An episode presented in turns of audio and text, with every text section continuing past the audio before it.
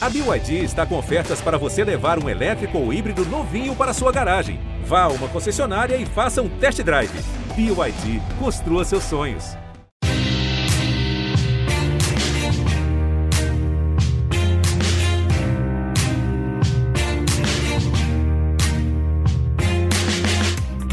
Olá, ouvintes do GE, eu sou Rodrigo Capello e este é o Dinheiro em Jogo. Hoje nós vamos conversar sobre técnicos, comissão técnica. Como é que se contrata um técnico em um clube de futebol no Brasil? Como é que se demite? Será que o dirigente sabe o que ele está fazendo?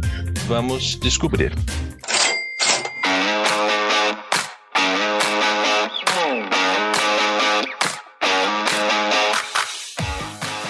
Neste episódio eu tenho a participação do Matheus Galdino. Tudo bem, Matheus? Tudo bem, Rodrigo, e você? Tudo ótimo. Vamos te apresentar ao nosso público. Você já até já participou aqui do podcast faz bastante tempo é, e agora você volta com um trabalho acadêmico espetacular, né? As pessoas certamente vão gostar muito de ouvir esse episódio e também de ler esse conteúdo no GE. Eu vou espalhar ele por todos os cantos que eu puder, né? Mas antes da gente falar do conteúdo em si, eu queria que você se apresentasse. Matheus Galdino, você é brasileiro, mora na Alemanha, mestre em gestão do esporte em Colônia? Essa era, era o nome do, do, do curso? É, eu concluí meu mestrado em Colônia, na Universidade do Esporte da Alemanha.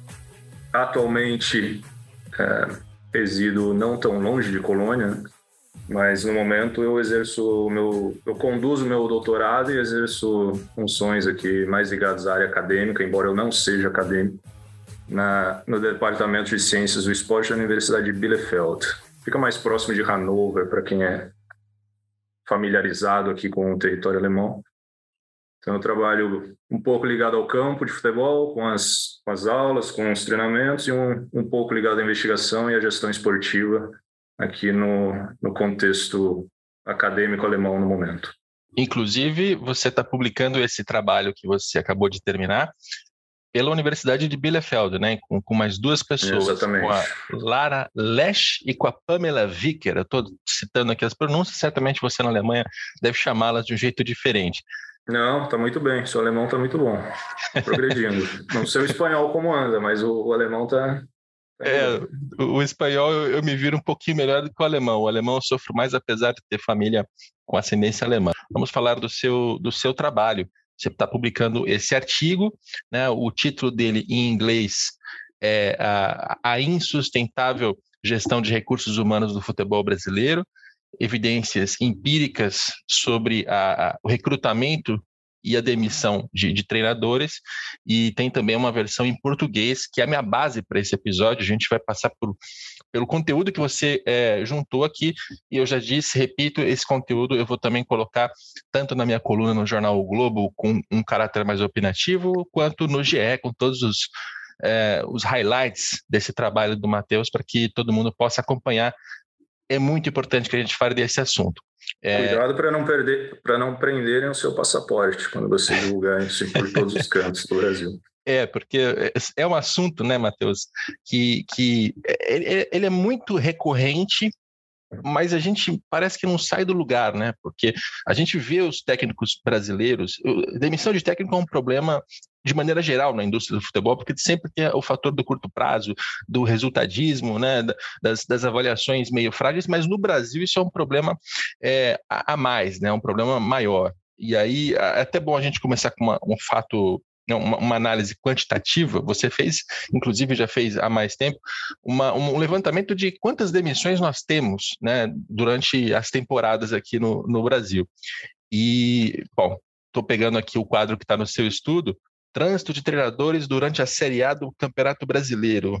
Em 2021, foram 40 indivíduos diferentes, né, 22 trocas efetivas e 10 trocas interinas. Né? Então, assim, praticamente todos os clubes da, da, da, primeira divisão, você vai encontrar sempre a exceção ali, né? Você tem o Palmeiras do Abel Ferreira, por exemplo, mas em geral, a maior parte dos clubes troca o treinador. Você está pegando um recorte só durante o Campeonato Brasileiro, não é nem a temporada inteira, né? Se, se somar com com o campeonato estadual, com quem perde o emprego no começo do ano, fica ainda pior. É, e, assim, e todos os anos a gente percebe que isso não é uma coisa pontual, não é uma coisa é, excêntrica, é uma, todos os anos a gente tem uma quantidade absurda de, de, de demissões de técnicos, né? Sempre ali por volta dos 30, 40 por ano. A exceção é, é a nossa regra, né? Pois é. Se tornou a nossa regra. É um problema estrutural? Você consegue hoje afirmar isso com, com clareza, de, de olhar para esses dados e dizer a, a, a, a maneira como se demite técnico no Brasil é um problema estrutural? É um problema cultural, porque nós falamos muito de clubes, de instituições, mas nós temos que lembrar que quem está por trás dos clubes ou supervisionando as plataformas esportivas dentro dos clubes, seja de elite, de Série A, de Série B, ou aqueles que transitam em, em camadas inferiores, que tentam subir para o alto rendimento do Brasil, são pessoas. Né? Não existe o, o clube, a instituição, ela é uma invenção, né? é, é imaginário. Nós acreditamos que ela existe e, e personificamos essa instituição como se ela agisse por conta própria, quando na verdade são pessoas tomando a rédea do, das decisões. É, eu chamei de trânsito dessa vez, né, porque na, no primeiro estudo quando nós tratamos da investigação quantitativa das causas e consequências, havia sido só um, um panorama geral de mudanças. Mas, se você enxergar bem, ela pode ser um carrossel ou pode ser também uma sanfona, porque ela não, ela segue de certa forma ali uma um determinado parâmetro de comportamento que já é histórico, por isso eu digo que é cultural. É, não depende apenas de, da, da estrutura, depende mais do comportamento profissional.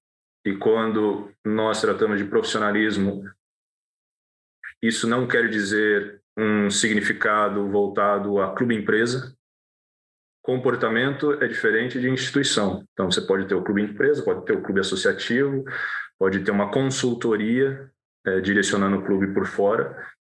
Se os profissionais ou as pessoas que transitam nessas respectivas, nesses respectivos órgãos não implementarem um compromisso e um comportamento profissional, a, a nossa cultura de descarte do futebol brasileiro sobre o capital humano que tenta operacionalizar e direcionar as plataformas esportivas do clube vai permanecer o mesmo. Por é isso, essa é a né? base né? né? dessa, dessa sequência. Assim, né? As pessoas, quem nos ouve né, pode até se perguntar, mas por que perder tempo estudando essa relação que nós sabemos, ela é atemporal, como você disse, é, hoje, essa semana, ou assim que você soltar o, o podcast, a, as notícias, já haverá mais demissões, assim como se você voltar daqui a um mês, daqui a um ano, é, dificilmente tá, terá mudado alguma coisa, sendo bem sincero. Não sou ingênuo de acreditar que esses estudos vão mudar nada de imediato. Esse nem é o propósito. Mas a, a, o objetivo central é justamente tentar ilustrar algumas das revelações daquelas pessoas que vivem na pele o sistema, a cultura do descarte. Não quer dizer que eu defenda permanência de treinadores a todo modo, a todo custo. O que eu tento mostrar com isso, e o, e o objetivo central é que nós precisamos estabelecer um compromisso e um comportamento mais profissional de modo a alterar essa cultura no país, né? Que se nós alterarmos no alto rendimento da Série A, inevitavelmente isso vai ser replicado, vai ser copiado e colado pelas demais instituições que operam nos níveis inferiores. É, eu gostei de dois, dois elementos dessa sua fala em particular. Primeiro, quando você vê a, a, diferença entre associação e empresa, porque o que acontece hoje é a gente olha para estruturas como a do Corinthians, a do São Paulo, e a gente olha um presidente que tem os seus vice-presidentes, que tem, tem uma base política ali que ajudou a se eleger e que mantém um certo nível de governabilidade. E essas pessoas, por estarem nessa estrutura que é mais política, ela, elas estão sujeitas a pressões, né? Pressão de vice-presidente, de aliado, de opositor, de conselheiro. E aí a gente acaba chegando à conclusão de que, como essa estrutura funciona assim, deve ser por isso que eles trocam muito de treinador, porque é a resposta mais fácil que se pode dar ao, à imprensa, ao torcedor, à pressão das redes sociais. A gente já viu isso acontecer várias vezes.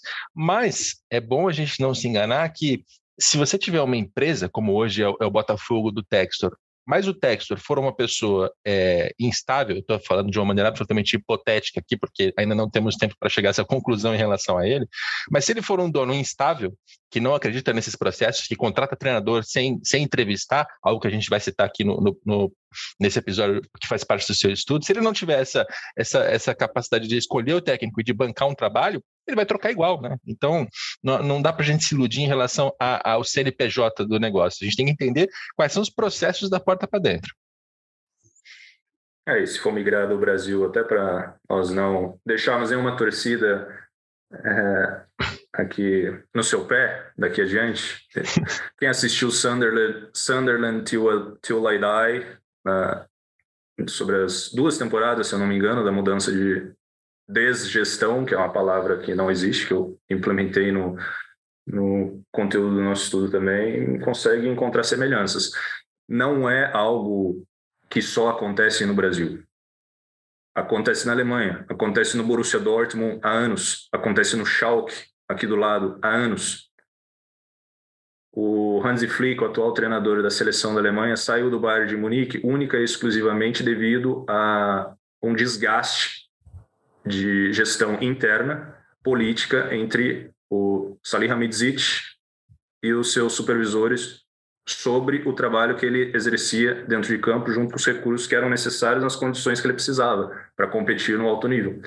Isso nós estamos tratando de um antigo diretor técnico da Federação Alemã que participou de todo o processo de revitalização do, do da densidade competitiva dentro do, do, da Bundesliga e também junto à seleção alemã desde o Jürgen Klinsmann até passar pelo Joachim Löw, sendo ditado, né, as suas ações ali, sua, uh, as suas funções estavam sendo ditadas por um ex-jogador que nunca tinha passado nem sequer por um processo de educação sobre metodologia de treino, sobre condução de liderança de grupo dentro de um de um sistema de alto rendimento que, que tem contratos milionários, então né, onde a função do treinador é mais ser um gestor de egos do que efetivamente um gestor de rendimento esportivo, enfim. É, existem esses detalhes que eu, eu, tento enfatizar sempre, assim, que não é um problema só do Brasil. A questão é que no Brasil acontece de maneira exponencial e sem questionamento. Então, as decisões são tomadas sem embasamento técnico, simplesmente se aceita essa situação, existe uma conivência cultural com a cultura do descarte, né, com essa sequência de descartes, é, proveniente de parcelas que podem pertencer a torcedores, a profissionais da comunicação, que não é só o jornalista que escreve na, no o texto, também é o editor, também é o redator da, das mídias sociais, também é o repórter, também é o câmera, todos esses profissionais da, da, comunicação conseguem manipular a opinião pública mediante o que eles querem passar e transparecer com, com a sua narrativa. E também por parte dos treinadores. Também eu não sou ingênuo de querer pregar que todo treinador defende trabalhos consistentes, muitos, não, não muitos, alguns, alguns até é, se sentem mais confortáveis na situação de trocas e acúmulo de, de cláusulas rescisórias. Só a segunda coisa que você tinha dito lá no começo, que eu, que eu tinha achado interessante também, né, além da, da, da, diferença entre associação e empresa, que a gente vai perceber ainda se há de fato uma diferença, né? E eu acho que a resposta é muito clara, depende das pessoas, da cultura delas, é, de, né, do, do, não só do que elas pensam, mas também da cultura que está no entorno delas. Mas a, a questão de que esse episódio, né, e o seu trabalho não é uma carta branca para falar assim, não, não se deve demitir treinadores. Não é isso. Você deve demitir um profissional se esse profissional não está te entregando o resultado que se espera dele.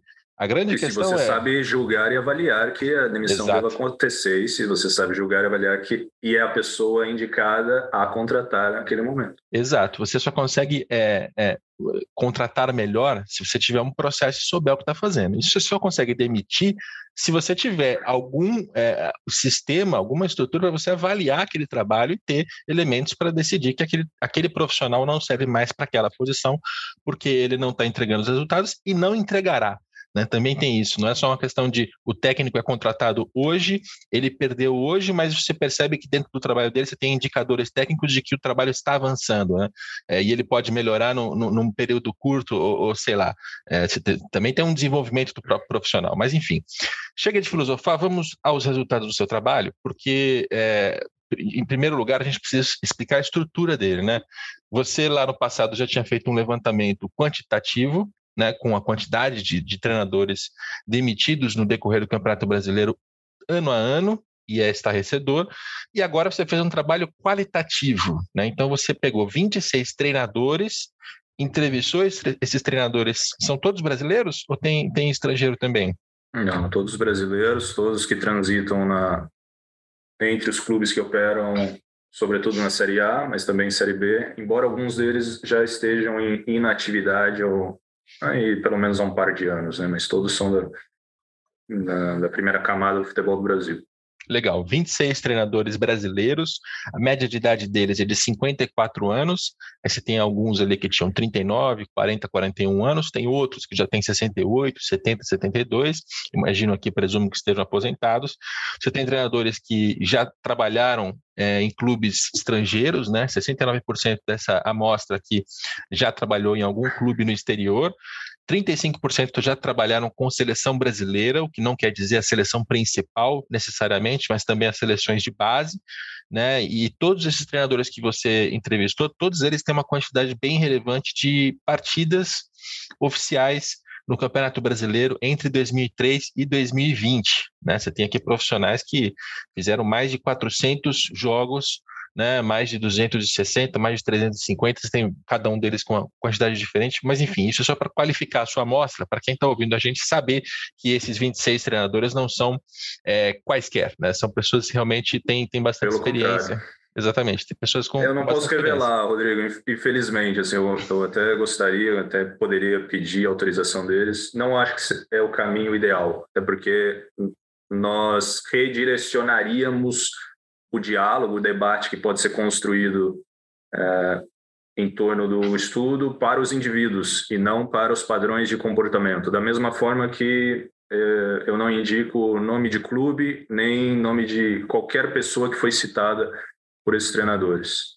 Mas... Tem que ser assim, tem que ser assim, é. porque se, se você cita um nome, né, vou, vou dar um, um, exemplo hipotético aqui, obviamente se é um exemplo hipotético, mas é, Joel Santana, se a gente diz aqui que o Joel Santana disse alguma coisa, sempre vai ter alguém que vai virar e vai dizer, ah, mas o Joel é isso, o Joel é aquilo, o Joel não sabe A tá propósito, o, o Joel não participou, infelizmente, eu gostaria de ter contado com a presença dele, mas ele não participou. Pronto, pronto. Sabemos que o Joel não está na lista, então está tá mais seguro ainda de fazer esse exemplo. Se a gente cita o nome dele, quem ouve vai tirar alguma conclusão sobre o que ele está falando, levando em consideração o que acha sobre o cidadão. Então Exatamente. é muito bom. É, é, melhor que não se saiba quem são esses treinadores, mas sim a qualidade né, e a relevância que eles têm. E, e eles, assim, entre todos esses treinadores que você entrevistou, que são 26, eles treinaram né, pelo menos um deles treinou todos os 43 clubes é, principais ali do, do país, de primeira, segunda, terceira divisões, enfim, é uma amostra Todos os 43 que participaram da Série A, de 2003 a 2020. Participaram da Série A, isso. Foi o é. meu foco de atenção, que eu conseguisse é, buscar pelo menos um treinador que tenha trabalhado em cada um dos 43 clubes. Essa, essa era a ideia central para conseguir abranger mais. Né? Maravilha. Nossa. Bom, e aí, aí você entrevistou todas essas, essas pessoas, né, sobre essa, essa condição da, do anonimato, o que até é ótimo também em relação à qualidade das respostas, porque se você pergunta para alguém, identificando essa pessoa, ela obviamente vai ter algum receio de, de falar, né, às vezes ela não fala toda a verdade, e nesse caso, como está com anonimato, você tem as respostas mais é, fidedignas possíveis. E, e, aí você entrevista essas pessoas para entender como é que elas foram contratadas e como é que elas foram demitidas. A gente divide o nosso papo nesses, nesses dois momentos, né? nessas duas etapas. Em relação à contratação, é, métodos de seleção, é, o, que, que, o que, que você. Como é que você estruturou primeiro essa parte da contratação? Né? Que tipo de pergunta você fez? Como é que funciona essa, essa investigação? É, Rodrigo, para nós não ficarmos nem no futebolês, nem no academiques, né? tentando aqui, de certa forma, democratizar um pouco mais a parte didática. quando nós tratamos de, uma, de um estudo qualitativo, como é esse caso, é, nós precisamos definir primeiro a base teórica, então o que vai dar a sustentação teórica, é, de acordo com a literatura disponível é, em torno do assunto central. Nesse caso, gestão de recursos humanos ou do capital humano, né, que é o conjunto de habilidades ou do conhecimento que o indivíduo oferece a, a sua instituição empregadora, de modo a contribuir para uma, uma sustentabilidade social e econômica de acordo com os objetivos estratégicos do, do seu empregador, aplicado no contexto do esporte profissional. Essa é a base teórica do estudo. Dentro dessa base é, da literatura, eu extraio aquilo que eu consigo sustentar para as minhas perguntas. Então, no caso do recrutamento, que são as etapas de entrada do treinador no clube, as perguntas que eu utilizo são voltadas a entender como funciona o processo de contratação de um treinador no futebol de elite do Brasil na prática, na realidade.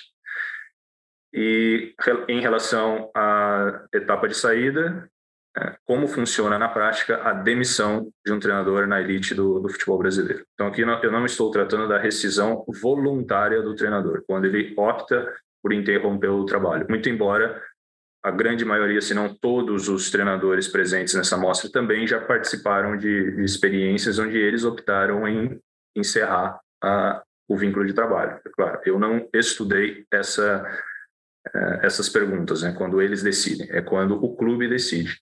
Então, o que eu, o que eu busquei entender é como funciona na prática, quem participa desses, dessas abordagens, no caso de uma chegada ao clube, quem participa do, da decisão final que leva a uma demissão e efetivamente é, como acontece, né, a, tanto o processo de entrada e o, e o, processo de saída. Eu acho de forma mais generalizada, assim, para a gente não entrar muito no, no mérito teórico, é, essa é a argumentação que nos leva a construir ali o, o conceito do estudo em torno do, do recrutamento e do desligamento do treinador no Brasil.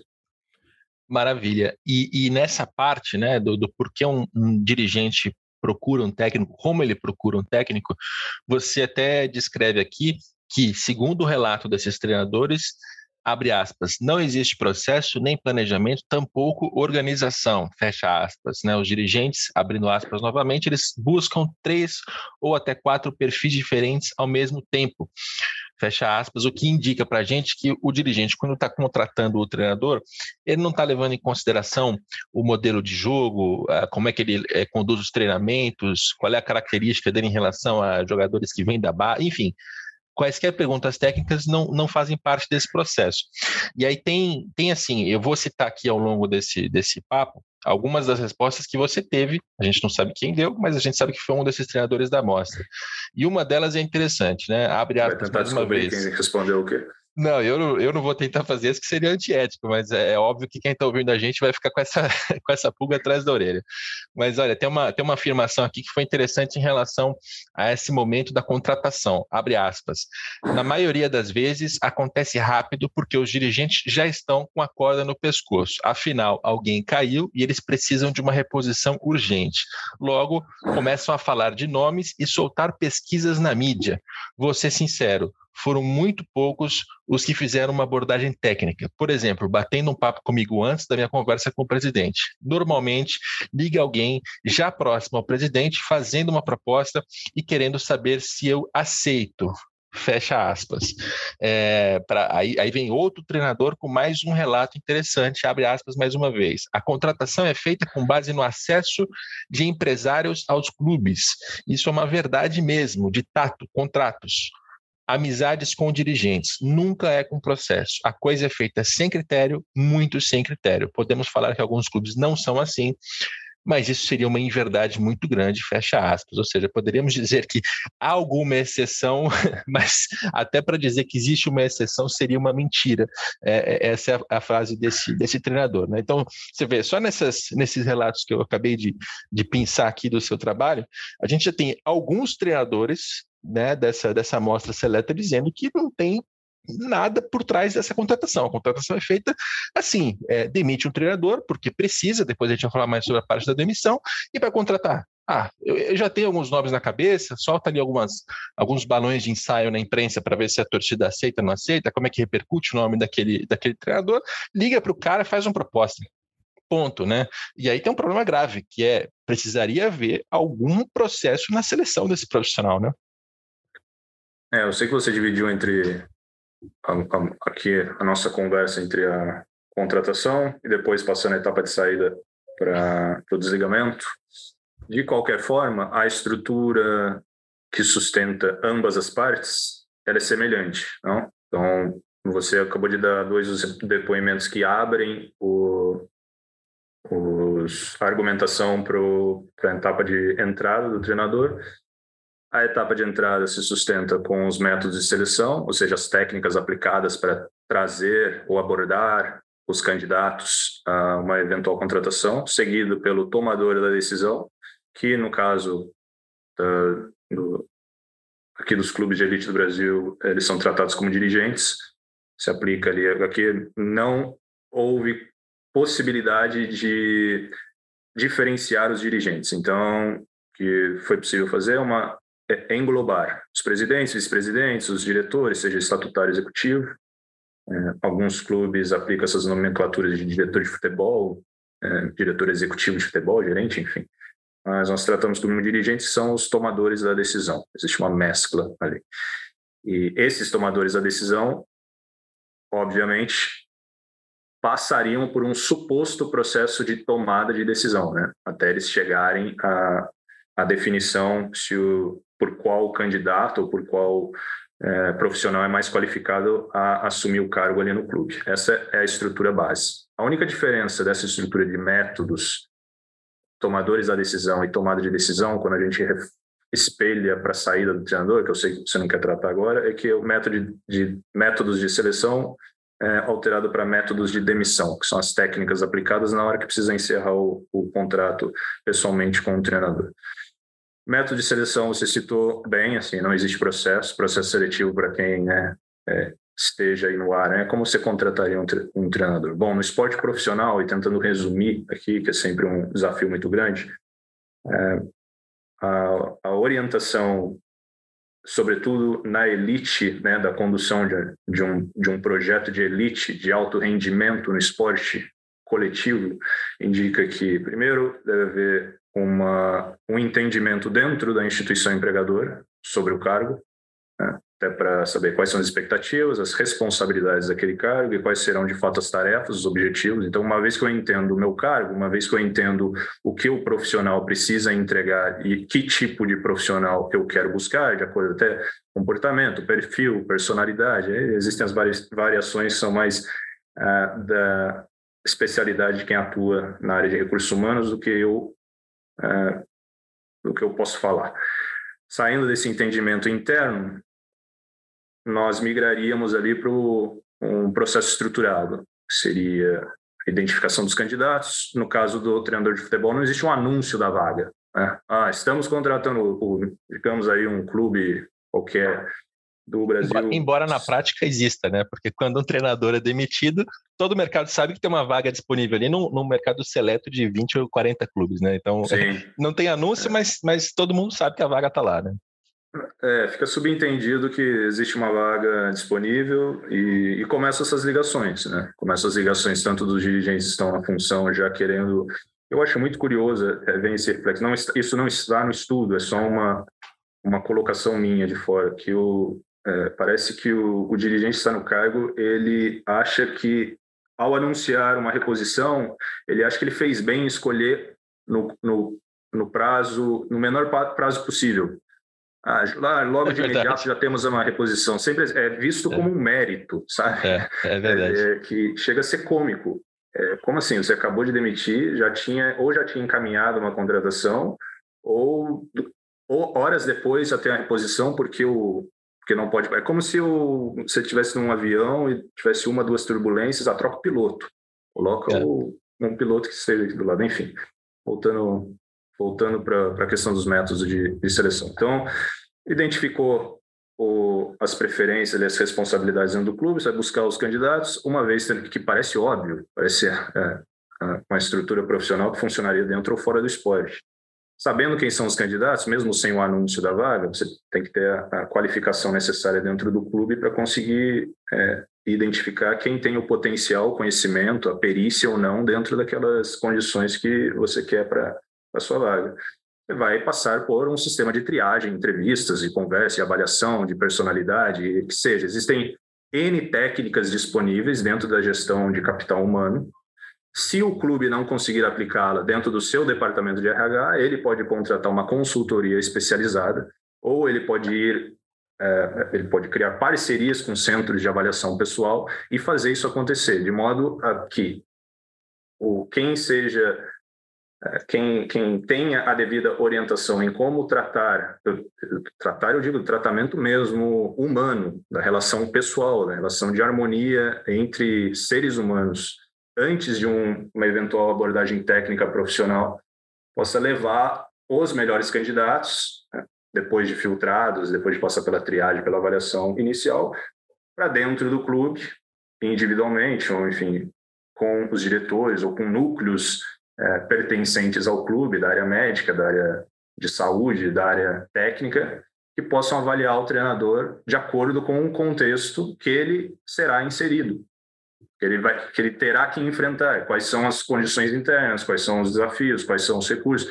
o que ele apresenta em termos de, de variações uh, realistas dentro daquele elenco, uh, quais são as ideias dele, qual, qual é o, quais são as alternativas de comportamentos que ele acredita que ele pode oferecer mediante a experiência que ele tem dentro de campo, trabalhando com, as, com o mesmo perfil de jogador, né? se ele consegue é, é, trazer alguma, alguma outra opção que já faça parte do seu portfólio de projetos anteriores de, de, solução de problemas que podem ser parecidos à situação atual do clube, porque aqui a gente está tratando de uma mudança durante a temporada, né? Sobretudo. É, claro que os treinadores, quando eles respondem, eles acabam unindo situações de mudanças entre uma temporada e outra e durante a temporada, porque não, não tem muito não tem é, essa definição efetiva de quando é o melhor momento para se avaliar um trabalho no Brasil, que acontece de acordo com o resultado, semana a semana. Né? Ele, ele trabalha só o morfociclo padrão dele entre o último adversário para o adversário seguinte, e dependendo do, das condições, dos resultados, ele tem que adaptar, senão ele já vai perder o emprego na, na competição paralela que vai acontecer no meio da semana. Por isso não existem nenhum, nenhuma dessas técnicas que eu citei, que seriam profissionalizadas, para a elite do futebol brasileiro, elas não são aplicadas. O que se aplica no Brasil é um telefonema. Então, o dirigente simplesmente liga para um treinador, isso resumindo o trabalho da parte uhum. de métodos de seleção. Ele liga para um treinador para saber se ele tem interesse, se ele está disponível, se ele quer mudar de clube, se o, se o empresário dele, o representante, como eu trato no, no estudo, é, consegue convencê-lo.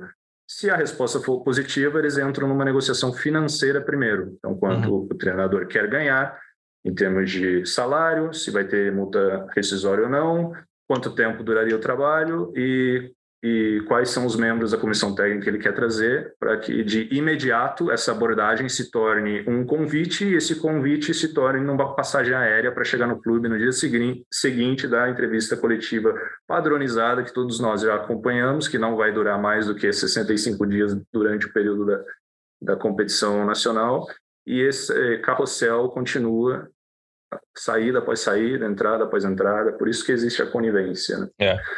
E, e você está citando todo esse processo de como deveria ser, né? Ou seja, você tem, tem uma vaga, você considera uma lista de candidatos, você chama esses candidatos, entrevista eles, pode ser inicialmente uma, numa ligação, mas é, é, é importante que haja um momento encontro pessoal, você avalia determinadas características do trabalho dele, experiências anteriores, competências, você explica o que você espera dele no cargo, né, para que ele saiba o que ele está fazendo ali. E, e, enfim, aí a partir de todas essas informações, num processo seletivo, você chega ao profissional adequado àquela vaga e você dá a ele o tempo para que ele possa trabalhar. Deveria ser assim. Mas é, eu, vou, eu vou citar aqui mais um trecho de uma resposta de um, de um treinador, porque é, a, as palavras deles são muito mais claras do que qualquer resumo que eu possa fazer aqui. Abre aspas. Eu nunca fui entrevistado. Você acredita nisso? Eu trabalhei em 200 times. É um negócio ridículo. como eu jogo, qual é a minha linha de trabalho, gestão, intervalo, psicologia, conceito, o que eu penso, modelo de jogo, nada, nada, nada, nunca, de coração. É uma vergonha. Agora há um clube do Sul que parece ter um manual de entrevistas para treinador. Eu pedi, quero ver, porque a gente fica chateado com isso. Na realidade, são várias as maneiras que se dá um convite. Uma vez no Sul, eu recebi uma ligação de um amigo. Em outro caso, também no Sul, um dirigente sentou aqui para tomar um café dizendo que eu tinha que assumir o cargo, pois eu seria o escudo político dele e ia receber cinco jogadores, que nunca chegaram. O diretor de um clube do Sudeste veio me visitar dizendo que os jogadores falaram bem do meu trabalho. Também do Sudeste, outro diretor alegou que precisava de ajuda porque o time era fraco em outra ocasião, tocou o telefone porque a primeira opção que eles pensaram não acertou. Portanto, o presidente me chamou, então eu cheguei e assinei. Houve um caso parecido no Sudeste, quando o primeiro nome não assinou e logo me ligaram. Era domingo à noite, mas segunda-feira cedo eu já estava lá. No Sul, anos atrás, me ligaram uma da manhã e às 11 horas eu já estava no clube sem nem saber o salário, porque os dirigentes eram meus conhecidos. Você vê o atropelo da coisa como é? Mas aí a gente também erra, né? Fecha aspas. Eu achei assim, embora longo, né? Eu tomei aqui um minutinho do nosso podcast para citar. Mas é, é desesperador, é desesperador, né? Porque quando a gente cruza as realidades, né? Porque a gente está muito preocupado com o campo ali, com o campo e bola, quarta e domingo, aí o torcedor vê o trabalho do treinador aqui, ele vê que o time perdeu, ele não consegue enxergar o que ele gostaria de ver em campo, ele já chega à conclusão de que tem que demitir. Né? Então, o torcedor ele pressiona para que isso aconteça. A mídia também faz esse papel. E aí, quando o cara sai, acontece tudo isso aqui que a gente está vendo. Né? É, não tem entrevista, não tem é, manual, não tem processo. O, o cara é, é, é, chamado porque é amigo do dirigente ou porque o dirigente decidiu que tinha que ser ele como uma segunda opção, porque a primeira não quis. Chega sem nem ter o salário acertado é, e ele termina. É, mas aí a gente também erra, né? E, e, e assume aqui também que também é uma questão dos treinadores. E a gente já entrou, já está falando aqui dos seus métodos de demissão. Você identifica aqui no, no estudo, com base no relato desses 26 treinadores, que eh, geralmente as demissões são feitas ou por meio de ligação telefônica, ou de encontro pessoal, ou às vezes até pela imprensa. Né? E os relatos que eles dão aqui em relação a essas a essas demissões são, são bem assustadores. E em relação à tomada da decisão, que é justamente o que a gente está falando aqui, você elencou alguns, alguns fatores. Né? Então, pressão externa, porque existem é, torcedores, jornalistas, redes sociais, você tem toda uma parte de fora do clube que está tá pressionando. Você tem uma pressão interna, que é exercida não só por conselheiro, mas pelo diretor, né? Tem alguns relatos aqui de, de treinador que não podia mexer com tal jogador, porque aquele jogador era, era amigo do diretor, então ele tinha que ser defendido, tinha que ser privilegiado dentro da, da dinâmica interna. Isso, obviamente, é nocivo, mas acontecia. Então é, você tem essa pressão interna que está que tá sendo exercida ali. É, você tem problemas de comunicação e problemas de responsabilização. Né? É, essas, essas tomadas de decisões, o, o que impressiona aqui é que é, os relatos são todos muito parecidos, né, Matheus? É, é, sempre o mesmo motivo, assim, é sempre o, o mesmo problema ali. Padrão de comportamento. É isso. É o padrão de comportamento. Por isso que não, é, é, é, preferível não tratar de indivíduos, de quem responde. Inclusive, fica o agradecimento público aos treinadores que participaram, que não serão revelados, participaram em anonimato que são da alta camada do futebol brasileiro, porque essa contribuição ela se estende, é claro que ela, como eu disse, eu não sou ingênuo e tenho conhecimento que não haverá impacto imediato, e nem é a ideia. É para o futuro. O Brasil hoje produz, tem uma, uma boa escola de, de formação de treinadores, com a CBF Academy, com a escola de educação física. É claro que nós estamos falando de, de diferentes contextos de, de treinadores, pode ser desde o recreativo, né, do, aquele que vai na, na, camada de iniciação de uma categoria de base, até entrar no, no estágio inicial de competição, né, quando a gente passa ali para sub-15 adiante, até chegar no, na elite ou no nível até amador, até para elite, é, existem variações. Mas no Brasil, Rodrigo, nunca faltou e não falta profissional de qualidade na área técnica e nem na área médica, que é a área de saúde. Nós temos excelentes treinadores, isso eu te falo com conhecimento de causa. Excelentes treinadores, preparadores físicos, auxiliares, claro, mas os auxiliares são treinadores também. É, preparadores físicos, fisiologistas, fisioterapeutas, que hoje, junto com os médicos, os especialistas, uh, são os principais profissionais que deveriam ser valorizados dentro do contexto da Série A, porque não, o Brasil não oferece tempo para treinar, apenas tempo para recuperar, viajar e recuperar. Ninguém treina durante o Campeonato Brasileiro, até porque se treinar com a intensidade que a comissão técnica gostaria, uh, os próprios treinadores, os próprios clubes queimam os jogadores. Você quebra o jogador, porque ele é um ser humano, não é uma máquina. A gente não trabalha com máquina, a gente trabalha com um ser humano que depende de condições fisiológicas, biológicas, bioquímicas que vão depender de acordo com cada indivíduo. Então não se treina no Brasil, como não se treina, a área técnica fica em caráter secundário e a área médica fica em caráter primário. Essa é dentro da realidade, não é como deveria ser, é a realidade. Nós temos todos esses profissionais, todos esses especialistas, inclusive, psicólogos hoje que, que acabam uh, participando mais do processo, inclusive em categorias de base, para orientação, para transições, para uma, uma preparação melhor orientada do, do, dos meninos que precisam enfrentar uma realidade competitiva ainda em, em, sem a maturidade necessária, né, né, devido às ideias.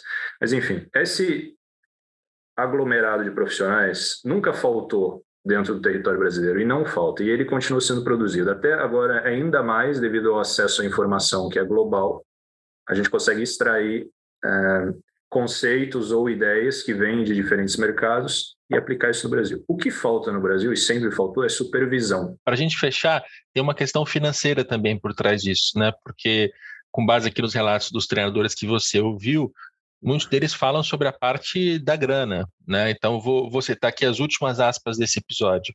É, abre aspas. Ao optar pela demissão, os dirigentes não pagam os treinadores. Esse problema ainda persiste. Os clubes hoje têm um excesso de dívidas trabalhistas. Os treinadores saem e as suas dívidas dependem de pagamentos em prestações que não são honradas. Temos um colega que esperou 19 anos até receber o que era devido por um clube de primeira divisão nacional no Sudeste. Isso tudo acarreta uma intranquilidade ao treinador, fecha aspas. 19 anos para receber o que lhe foi prometido como um salário né, e a gente vê isso acontecer. E agora, nesse, nesse momento agora em que os clubes estão entrando em recuperações judiciais, saibam, esses treinadores todos que trabalharam, não receberam, então na justiça, eles ainda vão ter que aceitar uma redução, é, um desconto brutal sobre essas dívidas para receber nos próximos 10 anos. Né? Então, mesmo esperando todo esse tempo, eles ainda vão receber só uma parcela disso e num prazo, mais uma vez, alongado. A gente está falando de pessoas com 50, 60, 70 anos, imagina o que é esperar é, 10 anos para receber um trabalho que você prestou com o salário que foi combinado, tudo é absolutamente legal, moral e, e correto. É, deixa eu citar aqui mais uma mais uma afirmação, mais uma citação aqui de um dos treinadores que o Matheus ouviu. É, são, são várias, elas são muito boas. Eu, eu realmente vou fazer um, um, conteúdo bacana no GE para expor essas, essas afirmações.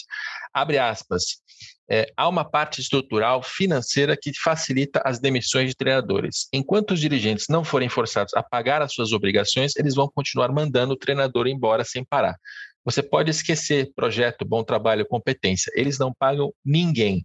Eles tentam descobrir a sorte trocando de técnico. Não deu certo com esse, eu troco agora, depois troco de novo. Você não paga o profissional, não gasta, troca de novo, contrata outro. Eles não têm ônus e tentam acertar. Vai que chega um mágico e dá certo. O processo financeiro estrutural está fácil para quem demite o empregado. Não vai parar isso. Essa ilusão de que vai parar não vai acontecer. Eu tenho dívidas para receber de um clube do Sudeste. Sabe quando eu vou receber? Talvez daqui a cinco anos, se eu entrar na justiça. Isso após um trabalho que trouxe receitas milionárias ao clube. É nesse meio que eu opero é fácil para o sistema me tratar como descartável. Não existe ônus ao dirigente. Está muito fácil mandar treinador embora, eles vão continuar dando o ar na cabeça do treinador, demitindo e não pagando. Fecha aspas. Relato de um dos técnicos de primeira divisão nacional, com experiência, inclusive, é, no exterior, com experiência de seleção brasileira, que foram ouvidos aqui pelo, pelo Matheus nesse, nesse trabalho. Você vai colocar esse trabalho, assim, além de, de passar para mim, e eu vou colocar o máximo que eu puder numa linguagem jornalística, você vai abrir o estudo para que se possa baixar? É possível encontrar esse trabalho em algum lugar, Matheus? Sim, a Universidade do Futebol vai disponibilizar o, o arquivo na íntegra para acesso, para quem estiver interessado pode baixar e ler ele completo e também vai divulgar as, os diferentes capítulos, né? essas quatro divisões dentro do estudo em quatro semanas diferentes. Mas claro que você teve o, o acesso em primeira mão para para divulgar com mais qualidade, com mais atenção no conteúdo, isso deve sair antes, né? Mas é, vai sair sim, vai estar tá, vai tá disponível para quem quiser baixar. Sobre o que você falou do da responsabilização, Rodrigo, até tenho, eu faria o gancho de novo a esse exemplo hipotético do novo treinador potencial, ou um interessado, ou um estudante, ou seja lá quem for, quem esteja trocando de profissão, de carreira, que queira trabalhar com futebol. Não precisa nem ser treinador, às vezes o, o pessoa quer, quer trabalhar em uma área que, que ela já domina, porém ligado ao, ao mercado esportivo e dentro do futebol. É, esses padrões de comportamento, eu isso não está refletido no estudo, mas é, é mais uma uma questão, assim, outra colocação minha pessoal. Dificilmente ele acontece única e exclusivamente com o treinador. Se o dirigente, se o supervisor, ele age assim com o treinador, que é o principal líder técnico, que dirá com os demais profissionais, demais empregados que têm menos força midiática, menos força política dentro do, clube para contestar. Então, se acontece com o treinador, e aí entra a, a importância do jornalismo investigativo em questionar quem são essas pessoas. É meio que a, a chamada do Globo Repórter. Né? Qual é a formação? Qual o histórico deles no, enquanto eles exerceram essa, essa. Eles subiram essa escada política dentro do clube? Existe prestação de contas? existe transparência frente ao que ele consegue lucrar com o clube, que os clubes quebram as instituições imaginárias né, inventadas pelo por essa novela do, da audiência masculina, eles quebram. Mas eu não vejo o diretor quebrar, pelo contrário, pelo meu acompanhamento, que não é muito prolongado dentro do futebol brasileiro, eu vejo dirigentes enriquecerem o patrimônio pessoal enquanto eles operam dentro do clube. Então, aqui existe um conflito de interesse, existe uma, uma um desequilíbrio entre o, que acontece com o tomador da, da, decisão e os efeitos da decisão, das decisões que ele toma frequentemente dentro do clube. Por isso, a necessidade de uma implementação de medidas de responsabilização aos às pessoas irresponsáveis desse processo, seja como medida preventiva, isso efeitos de curto e médio prazo, que seria se, eu, se não existe uh, cumprimento, né, compromisso frente aos acordos, exista perda de pontos, que exista impossibilidade de registro de jogadores por aquela instituição, aliado a uma educação que seria uma medida de longo prazo, a educação daqueles supervisores que podem se tornar os gestores de projeto esportivo no futebol que eu tinha é, comentado antes. Mas, inevitavelmente, a gente consegue enxergar que, de acordo com os resultados desse estudo qualitativo, as raízes do problema, dessa mudança massiva e frequente, que não vai parar devido ao, ao anúncio desses resultados, ela mora na supervisão, ela mora na camada de cima, em quem toma a decisão, em quem responde por contratar e demitir. Agora, não basta só copiar e colar. Ah, agora eu tenho entrevistas, eu tenho um processo que eu faço entrevistas. Mas quem faz a entrevista? Está capacitado para fazê-la?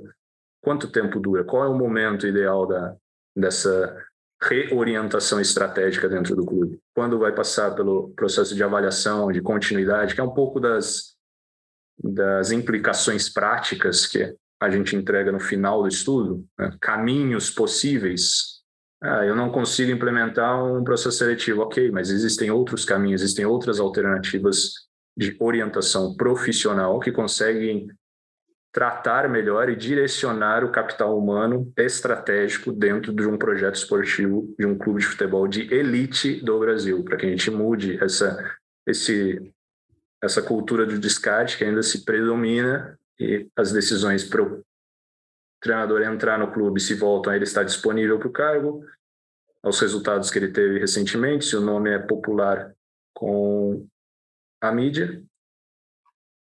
E para sair do, do clube, essencialmente, as principais, a pressão que vem de dentro e de fora, é. sem honrar com os compromissos. Então, se a gente fosse resumir, tanto as etapas de entrada e de saída, seria isso. É, é isso que sustenta o, o, processo de entrada e saída de, na, na camada mais alta. E o problema final é que isso reverbera para as demais camadas. Então, quem nos escuta fala assim: ah, mas os treinadores são milionários, os salários deles são, são muito altos, eles têm que ser cobrados mesmo, eles têm que ter pressão, eles têm que ser é, mandados embora com frequência. Ok, se for respeitado o processo, tudo bem a gente tem que lembrar é que esse comportamento serve de exemplo para todas as outras instâncias do esporte brasileiro. Então, se a principal camada do, da principal modalidade esportiva do país opera dessa forma, você pode ter certeza que é só investigar em outras modalidades esportivas e nas camadas inferiores do futebol brasileiro, caindo para a Série B, para a Série C, para a Série D, para os clubes regionais, estaduais que não conseguem crescer, que é assim ou até mais agravante, porque a gente não tem exemplo vindo de cima. E enquanto não tiver exemplo vindo de cima, o que vai desmembrar para baixo não vai ajudar a mudar essa cultura. É, só vai continuar replicando que, o que acontece de errado na parte superior. E assim como você, assim como o treinador que, que relatou aqui, também não tenho muita esperança de que as coisas mudem, pelo menos não na velocidade que a gente gostaria, né? Que elas mudassem assim é, em poucos anos que a gente tivesse bons exemplos de administração de pessoas que é, começam lá pelo diretor de futebol, contrata alguém capacitado, que estudou, que sabe o que está fazendo, que sabe cobrar o trabalho do treinador, sabe selecionar, que existam processos. Né? Todo esse, esse, esse modelo que a gente gostaria de ver acontecer, que até é meio básico, né, se a gente for pensar, se a gente estivesse fazendo aqui uma, um podcast de negócios, pessoas de, de, de, outras áreas podem ficar horrorizadas, né? Como assim? Você contrata alguém que vai, vai comandar uma equipe, essa equipe vai desembocar no orçamento de centenas de milhões de reais, e esta pessoa é. que é uma peça-chave, você, não, você nem sequer entrevista, é muito básico. É. É muito, eu estou é muito... curioso para saber como isso vai respingar nos profissionais que operam com recursos humanos, que são de fato especialistas na área, que não como eles vão reagir a essa realidade do futebol. Eu, vão, vão ficar irritados. Vão ficar bem irritados, é, principalmente porque é, é, uma, infelizmente, é uma situação com muito pouca solução, enquanto quem estiver lá na cabeça, eu estou falando do presidente ou do dono, não entender que isso precisa ser estruturado. Isso só vai dar resultado se alguém fizer e fizer direito, até para passar exemplo para os demais. Mas, enfim, esse é um papo longo já, a gente já filosofou, tratou de questões objetivas, passou pelos depoimentos. Convido mais uma vez quem está ouvindo a gente a ler esse estudo, seja baixando na Universidade do Futebol, onde o Matheus já disse que vai disponibilizar, seja no, no, material, no conteúdo que eu estou escrevendo aqui na Globo, por meio do GE, que acho que vai ser repercutido aí por mais, por mais veículos e outros espaços também. Matheus Galdino, obrigado pela participação aqui no podcast. Obrigado, Rodrigo. Obrigado para quem aguentou nos escutar até agora, até o final aqui, para quem acompanhou. Quem sabe você é um dos profissionais que vai ajudar a alterar essa realidade que ainda permeia no futebol brasileiro. Tomara, eu, eu não tenho muita esperança de, de, que as coisas aconteçam rapidamente, mas é por isso que a gente está aqui. É por isso que você está estudando e eu estou estudando, a gente trabalha com comunicação, é porque alguma coisinha a gente pode contribuir. Eu espero que esse episódio tenha sido produtivo para quem gosta desse assunto. Esse é, programa, né, esse podcast tem a coordenação do André Amaral e do Rafael Barros, e a gente volta na próxima segunda-feira com mais um Dinheiro em Jogo.